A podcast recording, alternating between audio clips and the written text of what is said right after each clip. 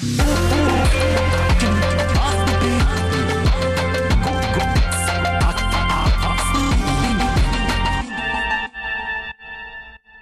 プレゼンツ発見ファーストペンギン。こんばんは。FM93 AM1242 東京有楽町の日本放送からお送りしていきます。GO プレゼンツ発見ファーストペンギン。フリーアナウンサーの青木源太です。先週スタートしましたこの番組前回聞いてくださった方も今回初めての方もどうぞよろしくお願いいたしますファーストペンギン。リスクを恐れず真っ先に新たなビジネスや未知のジャンルに飛び込むファーストペンギン。まあ、そんな勇気とチャレンジ精神を持っている方をゲストに迎えてお話を伺っていく番組なんですね。まあ、私もパーソナリティとして自分がこれまでファーストペンギンになったことがあるのかなとちょっと考えてみました。あの、日本テレビを私は2020年に退社をしました。ちょうど2年前ですね。2年前に退社しましたけどもでも退社自体はファーストペンギンじゃないんですよね、まあ、古くは徳光さんとか福留さんとか福沢明さんとか退社してます、えー、僕の1個前に辞めたのが羽鳥慎一先輩だったんですねで羽鳥さんが辞めたのが2011年だから僕が辞める時にあ男子アナ辞めるの9年ぶりだねっていうのを偉い人に言われたんですよね。まあそれはそれだけ日テレってめちゃくちゃいい会社だったんですよ。私今でも日テレ大好きだしすごいこういろいろこう満足してたんですね。まあそれ言うとじゃあなんで辞めたんだって話にいつもなるんですけれどもあのなんで辞めたかっていうのを今日はねちょっとねお話ししたいなというふうに思います。一つ目やる仕事を自分で決めたい。もうここですね一番は。あのサラリーマンである以上まあ多少の違いがあれ仕事というのは上司からの業務命令が下ってやるんですよね。でもちろんあのいい会社であればあるほど社員のモチベーションを高めるためにも、まあ、本人のやりたい仕事とか意思を尊重してくれるっていうのはもちろんあると思います。でも最終的には、まあ、上司なり、まあ、決定権者なり所属長なりが、まあ、業務命令を下して仕事をするというシステムですよね。僕はあのまあずっとそれで30代仕事をしてきて、まあ、中盤ぐらいから、まあ、仕事のやるやらないっていうこの仕事をやるこの仕事はやらないというジャッジメントを、まあ、自分でしてみたいなというふうに思うようになりました。だからフリーになりました。2つ目。もっと働きたい。これあの労働基準法というのがありましてあのサラリーマンには労働時間のキャップというのがあるんですよね。でそれ自体はあの当然必要な法律だと思いますし過労死なんてことは絶対にあってはいけないことですし労働者を守るためにあの大切なものだとは思うんですね。でも先ほど一つ目の理由に挙げたやる仕事を自分で決めたいというのと同じようにこう時間のマネジメントも自分でやりたいなと、まあ、もっともっとこう仕事にドライブしたいっていう時に思い切ってできるように自分の立ち位置を変えたいというふうに思いました。3つ目。40代は会社の枠を超えて社会に価値を提供したい。まあ、これ聞こえはすごいかっこいいですけれどもこれずっと読んでたビジネス書に書いてあったんですよね。まあ20代のうちに専門性を確立し30代のうちに会社の中での存在感を発揮し40代は会社の枠を超えて社会に価値を提供できるような存在になりなさいというビジネス書を読んで30代ぐらいの時に読んだのかな？とても感銘を受けて、まあ、その通りだなというふうに思いまして、まあ、30代のまで会社の中で頑張って40代は社会全体に価値を提供できる存在になろう。私にとっての価値というのは、まあ、司会をしたりこういう声の仕事をするというアナウンサーとしての価値を提供できる存在になりたいなと思いました。4つ目、まあ、曲穴としては自分としてはもうやりきったという思いがありましたずっと僕の目標は帯の情報番組の MC をやることとゴールデンの MC をやることだったんですね。で帯の MC をやるというのは2015年にポンの MC になって叶ったんです。でその3年後2018年に火曜サプライズの MC になってゴールデンの MC もやることができた。曲穴としてはやりきったなって2018年に思ったんですね。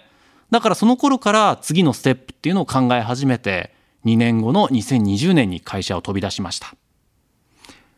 そして5つ目プレイヤーでいたいこれはどういうことかと言いますとアナウンサーでも入社年次がどんどんこう高くなるとこうマネジメントをする仕事が増えるんですね。まあ、つまり後輩の仕事のこうマネジメント割り振りをしたりスポーツ中継の仕事の割り振りをしたりという、まあ、管理職にこうなっていくんですけれども僕は現場にアナウンサーとして立っていたかったという思いが強かったんです。これまだあります。6つ目これが最後です。メンバーシップ型よりジョブ型の仕事をしたいと思いました。あの雇用形態でねメンバーシップ型ジョブ型という言葉聞いたことある人も多いと思います。日本は大体えー、メンバーシップ型ですね、まあ、会社に所属をすることで、えー、会社からこうこの仕事をしなさいと言われて。だから営業で採用された人も人事に移動したりとかいろんなとこ行くんですよ。でもまあ欧米は基本的にジョブ型だと言われています。営業で採用された人は営業でやると。だ僕だったらアナウンサーとして、えー、仕事をしてるのでアナウンサーの仕事をしたいというふうに思ったんですね。まあで今日本はメンバーシップ型って僕言いましたけど調べてみるとメンバーシップ型の国って他にないらしいんですよだからよく日本人はメンバーシップ型、ジョブ型って分かれてるけど、もうメンバーシップ型ってのは要は日本型で、それ以外の国は大体ジョブ型。まあ当然ですよね。あなたはこの仕事をするからこれくらいのお金を払いますっていう、えー、仕事の仕方をしてる。僕今なんかフリーでアナウンサーやってて、あ、ジョブ型だなってとっても思うんですよ。青木さんこの仕事を、まあこのギャラでやってくださいと言われて、まあ事務所の人と相談して決めるというこの働き方が自分に合ってるというふうに思いました。以上です。6つ理由をちょっと羅列させていただきましたけれどもまあこういう理由があって今フリーで楽しくやっています。あのこのね日本放送のラジオの仕事もフリーにならないとできなかった仕事なので本当に嬉しいなというふうに思っています。まああのその私はあの僕の場合はまあサラリーマン経験もありますし今はフリーランスとして活動しているので、まあ、そのあたりの見地も含めてこの番組の中でもいろいろゲストの方に切り込んでいけたらなというふうに思っています。というわけで青木源太がお送りする発見ファーストペンギン今日もどうぞよろしくお願いします。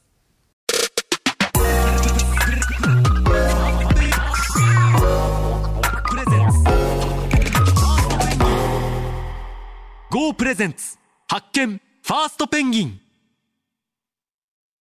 FM93、AM1242、東京有楽町の日本放送からお送りしています。GO プレゼンツ発見ファーストペンギン。リスクを恐れず真っ先に新たなビジネスや未知のジャンルに飛び込むファーストペンギン。そんな勇気とチャレンジ精神を持っている方をゲストに迎えて、その世界になぜ飛び込んだのか、その先にどんな未来を見据えているのかなど、様々なビジョンを伺って、リスナーのあなたと新しい発見を探していく番組です。先週はこの番組を一緒に進めてくれる2人のパートナーのうちの1人小池愛さんにご登場いただきましたが今日はもう1人のパートナーからお話を伺ってまいりますお楽しみに「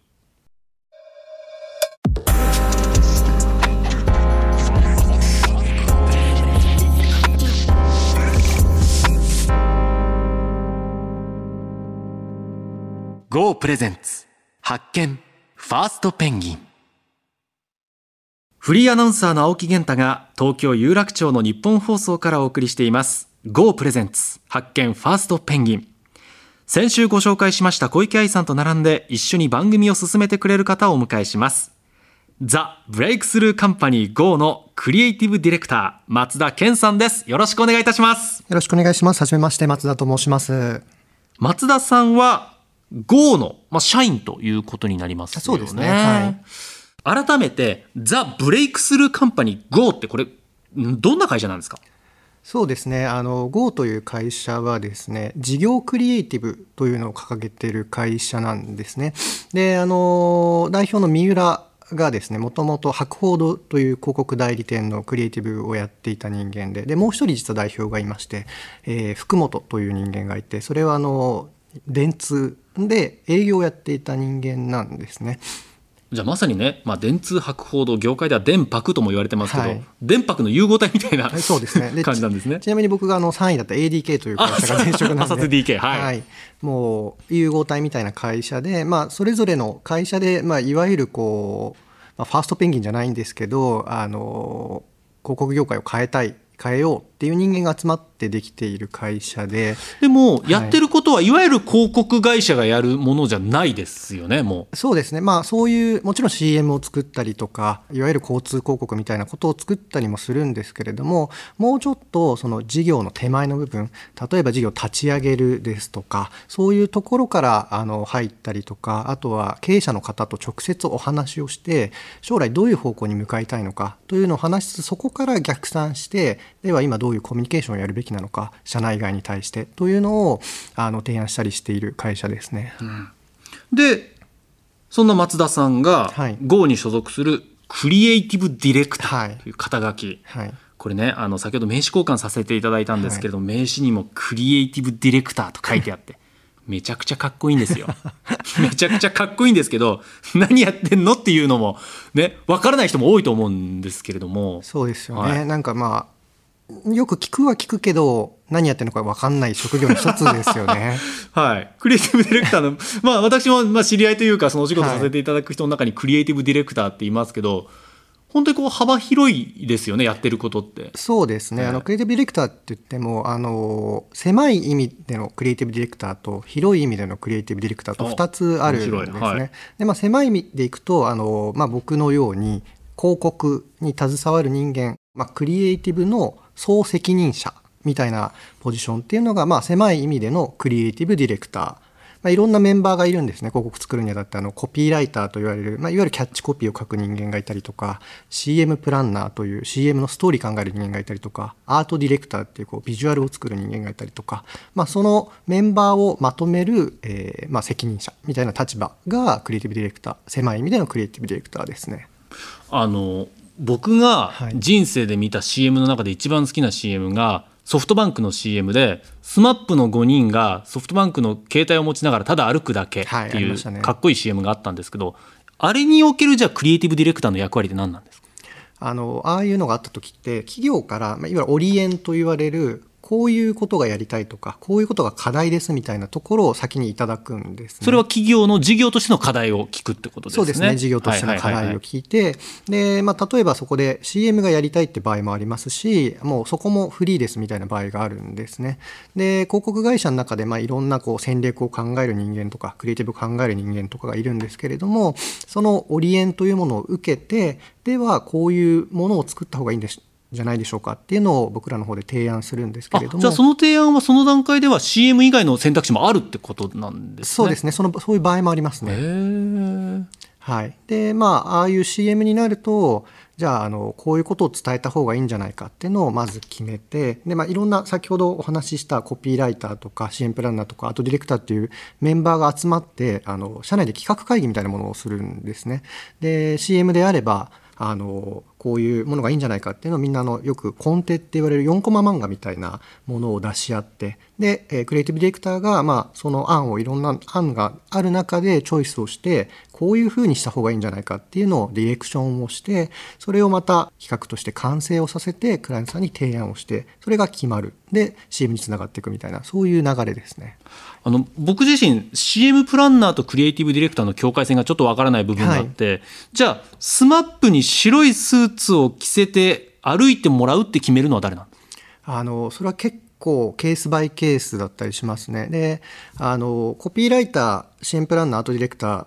の中から、まあ、自分で言うのもあれなんですけど活躍した人間がクリエイティブディレクターっていうふうになるんですね。でなので僕ももともとコピーライター出身だったりするんですけれども。コピーライターってことはだから言葉を作ってるわけですね。言葉を。いわゆるキャッチコピー、はい、言葉はい。を作る人間だったりするんですけれどもあの、まあ、例えばその白いスーツを着せるっていうのはクリエイティブディレクターが、まあ、今回は例えば清廉潔白なイメージで着たいから白い衣装だっていう決めることもありますしアートディレクターの方から案を出す時にこういう方がいいんじゃないかっていうこともありますし例えばその企画が決まった後にあのスタイリストさんみたいなのも入ってくるんですけどもそういう方がいや今回白がいいんじゃないですかって決める場合とか、まあ、そこはかなりケースバイケースですね。でも最終決定権者というか、はい、案を出すにしろ他の人の案を採用するにしろ決めるのはクリエイティブディレクター、そうですね。クリエイティブディレクターがあの決定をして、まあ、クライアントさんにご提案をしてそこで話し合って決めるっていうことがあの大半ですね。あのアナウンサーの立場で言うといわゆるこうアナウンサーの仕事といっても例えばスポーツ実況もあれば、えーまあ、番組をこう回すような立場もあれば、ナレーションもあればイベント司会もあって、まあ、僕の場合で言うと今フリーアナウンサーとしてイベント司会っていうのを一番まあ得意としてあの主戦場としてやってるんですけれどもそういうこうクリエイティブディレクターの中でも、まあ、こういうのが得意とかそういったものあるんですか？そうですね。あの、まあ、大きく分かれるのがやっぱ B2B と B2C みたいなことでも一個分かれたりするんですね。はい。で要は B2C あのお客様があるもの例えばシャンプーだったりとかあとはじゃあ回転寿司とか、まあ、コンシューマーまあ直接コンシューマー直接。消費者の方にってことですよね。っていうのがまあ得意っていう人間もいますしあと B2B ですね。あのいわゆるこう企業から企業に対するメッセージングみたいなことが得意なっていう方もいますし、まあ、あとはそのトーンの問題もあるんですけれどもすごくこう面白いえーものを作るのが得意な人間もいればすごく誠実なものを伝えるのが、えー得意な人もいるみたいな、そういう立ち位置は結構ありますね。その大手の例えば電通とかはい。博報堂とか松田さんがいらっしゃった朝 2DK、ADK とか、大手の広告会社と、まあ、ザ・ブレイクスルーカンパニー GO のような、まあ、新興の会社ももちろんあると思うんですけど、それぞれのこう良さというのはどういうところにありますそうですねやっぱ大手でいくと、まあ、やっぱ安心感といいますか、うんまあ、やっぱりもう何十年もその業界やられていてあのある種組織もものすごく整っていて人数も多くてそういうやっぱり安定感とかみたいなものはありますね。でまあ、一方で僕らはすごくこう機動力もよく挑戦をしやすいというかやっぱり大手の方たちが提案しにくいようなチャレンジングな案とかを、まあ、リスクを持ってご提案できるみたいなそういう強みはあるかなとは思いますね。そういう営業活動はクリエイティブディレクターではなくその GO の中の営業部隊が別にいるってことなんですか？えっと、GO の特徴として、えっと、クリエイティブディレクターとビジネスプロデューサーという、まあ、2組セットで動くっていうのがあるんですね。おおなるほどはいはいではいクリエイティブディレクターがまあ先ほどお話ししたような、えっと、仕事なんですけれどもビジネスプロデューサー僕らはこれはあの発想の責任者と実装の責任者っていうふうに呼んでるんですね。発想と実装。はい。でクリエイティブディレクターは、まあ、どういうクリエイティブを世の中に出すのかっていうのの責任者。でそれを世の中にどう実現させるかの責任者がビジネスプロデューサーというわけでやらせていただいてます。で、まあ、このセットなんで特に僕らがそれを営業をするみたいなことは実はそんなにないんですねあの新規営業どっか飛び込んでいくみたいなことはなくてあのご依頼を受けてやることが多いんですけれども、まあ、でもあのこの2組がどちらも自分も営業であるという意識を持ってやりましょうというのがあの g の特徴だったりします。へえんかあの僕は日本テレビにいたんですけど日本テレビでもその番組は演出とプロデューサーがタッグを組んで、はい。もう両輪となって盛り上げていく。やっぱりそのいい番組っていうのはいい演出家だけでも成り立たないし、い、いプロデューサーだけでも成り立たない、まあ、つまり演出というのはこの番組をどういう形にしていくかとかどういう台本にしていくかとか、えーどういうえー出演者に出てほしいかというのがあってでそれが実現するためにこの企画やりたいけどコンプライアンス的にどうかなとかこの出演者出演してほしいけれどもその出演交渉をするというのがプロデューサーの役割でそれがやっぱりこう両人になってないといい番組ってできないんだよっていうのを教えてもらいましたし実際そうなんですけれども、そこに近いですよね。ものす。ごく近いですね、まあ、やっぱり僕らクリエイティブディレクターっていうのは世の中にとってどういいかとかどうすればこう一般の方々に受け入れてもらえるかみたいなそういうところにフォーカスするんですけれどもやっぱりビジネスプロデューサーというのは、まあ、そこを一歩引いた視点でじゃあそれがクライアントさんにとって今どうなのかみたいな、まあ、いわゆるクライアントさんと伴走する役割が、えービジネスプロデューサーで僕らはどちらかというともう純粋にユーザーの方を向いて、えやるって、まあ、そこのバランスですよねが重要なんじゃないかなと、まあ、まさに話を聞いて同じだなと思いましたね。クライアントの企業との関係値で言ったら、はえまあ、案件にもよると思うんですけどもこのき一緒にこう走る期間というのはどれくらいなんですか？そうですね。あの一番短くて多分3ヶ月とかなんですけれどもそれは例えば一つ CM を作るみたいなことで言うと3ヶ月ぐらいなんですけれどもあのうちの GO の特徴としてはあの結構長期のお付き合いをさせていただく方が多くて、まあ、最低でも半年から、まあ、1年ぐらいやることが多いですね。うーんその期間、まあ、その企業のブランディングであったりだとかそうですね。まあ、広告の領域。はい。他にはどういった領域にこうタッグ組んでやっていくんですか？そうですね。例えばあの僕が以前やらせていただいたところでいくとあのジンズというメガネの会社さんがあるんですけれどもそこでいわゆるカラコンを立ち上げるっていう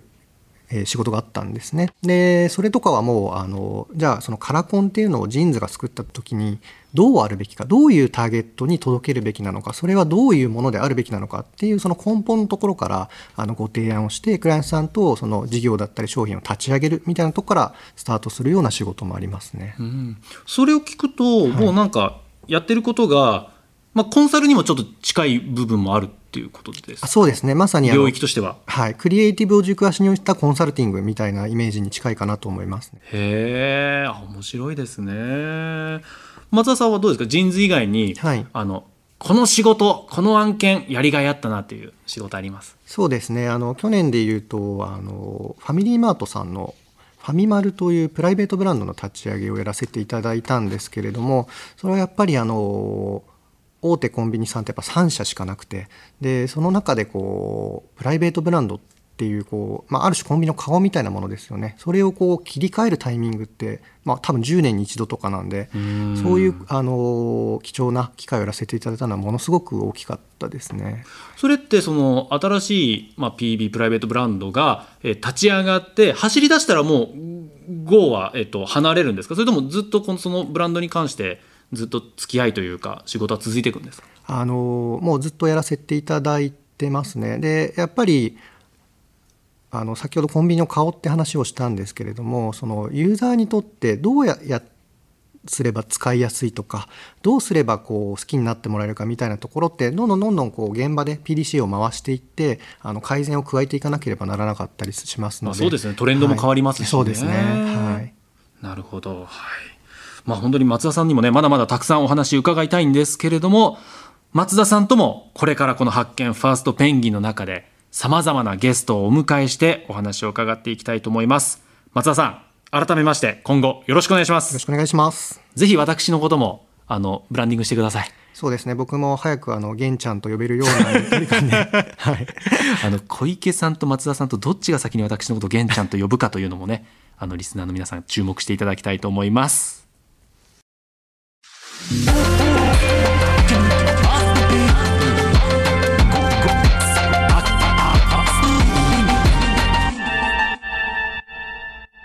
ープレゼンツ発見ファーストペンギン。FM93 AM1242 東京有楽町の日本放送からお送りしてきましたゴープレゼンツ発見ファーストペンギン。いかがでしたでしょうか？松田さんどんな方にこれからゲストに来てほしいですか？そうですねあのやっぱり最初青木さんもおっしゃったように僕もすごい社会に価値を届けたいみたいなところすごい共感するところがあったんですね。で僕も今仕事のやっているこう大きな目的として自分の関わってる仕事であの一つでもこう社会が良い方向に向かえばいいなと思いながらやらせていただいているのでそういうこう社会を変えていきたいあの今までの業界を変えて社会を変えていきたいみたいな大きな志を持った方々に来ていただきたいですね。うん、そうですよね。こうだからまあまあ、いわゆる、まあ、儲かることももちろん大事。はい、ね、ビジネスとして、まあ、鉱脈があるっていうのを見つけるのも大事だけれども、じゃあそのビジネスが社会に対してどういういい影響を与えるのかっていうところまで、やっぱり目を配りたいですよね。そうですね。まあ、これからやっぱりその今おっしゃってたみたいに儲けるだけではまあまあ企業も立ち行かなくなるというか、まあ、そういう企業ってどんどんどんどん淘汰されていくと思うんですよね。でそういうやっぱり裏側に大きな志のあるあの持ってビジネスやられてる方、まあ、そういう方のお話をぜひいろいろお伺いしたいですね。うん、まあ、その方々の、まあ、プランだとかも、うん、あの多分刺激にはなると思うんですけど何よりそういった方と触れてそのパッションとかに触れるのも楽しみですよね。絶対私たちにとっても刺激になりますもんね。そうですね。今も結構あのスタートアップ何社かやらせていただいてるんですけれども、すごくこうハッとさせられることタイミングがものすごく多いんですよね。で、僕あのこの番組のコメントでもその月曜日という荒波にあの飛び込んでいけるようなお話をみたいなことを あのコメントしたんですけれども、はい、やっぱりこう日曜のこの時間にお届けするってこともあってそういう、まあ、皆さんがあの明日からあ、まあ、頑張んなきゃなって思うようなそういうお話がいっぱい聞けるといいなと思ってます。そうですよね、はい、日曜の夜ああ明日から仕事かって思うよりも、うん、よし明日から頑張るぞっていうモチベーションに変えてほしいですもんね。そうですね番組ではあなたからの感想や質問、ビジネスに関する疑問、相談、こんな人をゲストに呼んでほしいなどなどたくさんのメールをお待ちしています。メールアドレスは pg.1242.com です。番組ホームページのメールフォームからも送っていただけます。また番組ホームページでは過去の放送をポッドキャストで配信しています。こちらもぜひチェックしてみてください。Go プレゼンツ発見ファーストペンギン。お相手はフリーアナウンサーの青木源太と